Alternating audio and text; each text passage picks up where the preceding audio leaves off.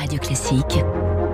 3 minutes pour la planète. Bonjour Baptiste Gabory. Bonjour François, bonjour à tous. Comment des plantes arrivent-elles à survivre dans le désert le plus inhospitalier de la planète? Des scientifiques français se sont intéressés au désert d'Atacama en Amérique du Sud et ont trouvé des stratégies de résistance communes à toutes ces plantes. De quoi nous intéresser face au réchauffement climatique? Oui, il est souvent présenté hein, comme le désert le plus aride de la planète, le désert d'Atacama, s'étend sur plus de 100 000 km au nord euh, du Chili et à l'extrême sud du Pérou. Pierre Pétriac est spécialiste en biochimie, chercheur à l'INRAE de Bordeaux, l'Institut national de recherche pour l'agriculture, l'alimentation et l'environnement. C'est un désert qui est extrêmement euh, extrême, qui présente en fait des facteurs, euh, on va dire, environnementaux euh, assez inhospitaliers. Par exemple, il est 50 fois plus sec que le désert de la baie de la Mort en Californie. Et donc, on pensait que c'était un, un, endroit assez intéressant pour étudier justement comment les plantes peuvent s'adapter, comment elles peuvent survivre à des environnements extrêmes. Un désert donc qui cumule des conditions environnementales extrêmes, sécheresse, altitude, sol pauvre en azote. Les scientifiques ont collecté 24 espèces de plantes très divers, certaines proches des céréales, d'autres de la tomate ou bien plus exotiques comme le cactus.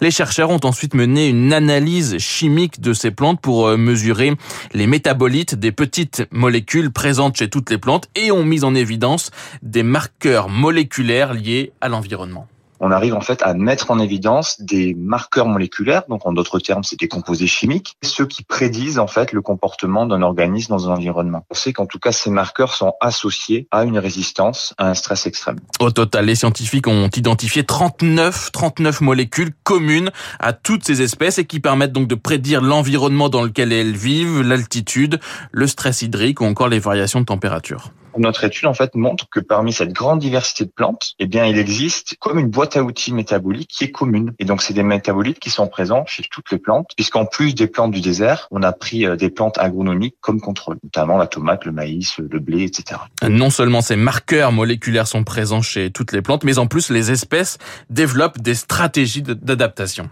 Par exemple, vont accumuler des composés chimiques qui peuvent protéger contre le rayonnement UV. C'est également des molécules qui vont permettre euh, à augmenter l'énergie. On a également d'autres métabolites protecteurs qui vont jouer en fait euh, un rôle dans l'interaction avec l'environnement. Par exemple, contrôler le nuisible, ce genre de choses. Évidemment, ces résultats sont très intéressants car ils pourraient permettre de développer de nouvelles espèces végétales plus résistantes, par exemple à la chaleur, par exemple à la sécheresse, et pour des espèces hein, qui sont euh, cultivées sous nos climats, des céréales, des grâce donc à ces marqueurs moléculaires désormais bien identifiés. En fait, ces, molécules sont déjà là. Il faudrait trouver des variétés qui peut-être produisent plus de ces molécules et les tester déjà en conditions contrôlées. On peut cibler, c'est-à-dire qu'on peut gagner du temps sur, euh, au lieu de regarder aléatoirement euh, quelles sont les molécules ou les métabolismes qui participent à la résistance au stress, et eh bien là, on peut déjà cibler des voies métaboliques qu'on a révélées avec notre étude. Et permettre ainsi un autre exemple pour la vigne de développer des espèces plus résistantes au gel grâce à la sélection euh, variétale, à la génétique aussi. Ces processus hein, qui sont déjà mises en œuvre, mais qui prennent plusieurs années et donc qui pourraient être accélérées. Baptiste Gabory, quand on vous entend parler de la stratégie des plantes, on, se dit qu'elles ont vraiment une, une intelligence assez incroyable. L'intelligence des plantes. Exactement. 6h58. Merci.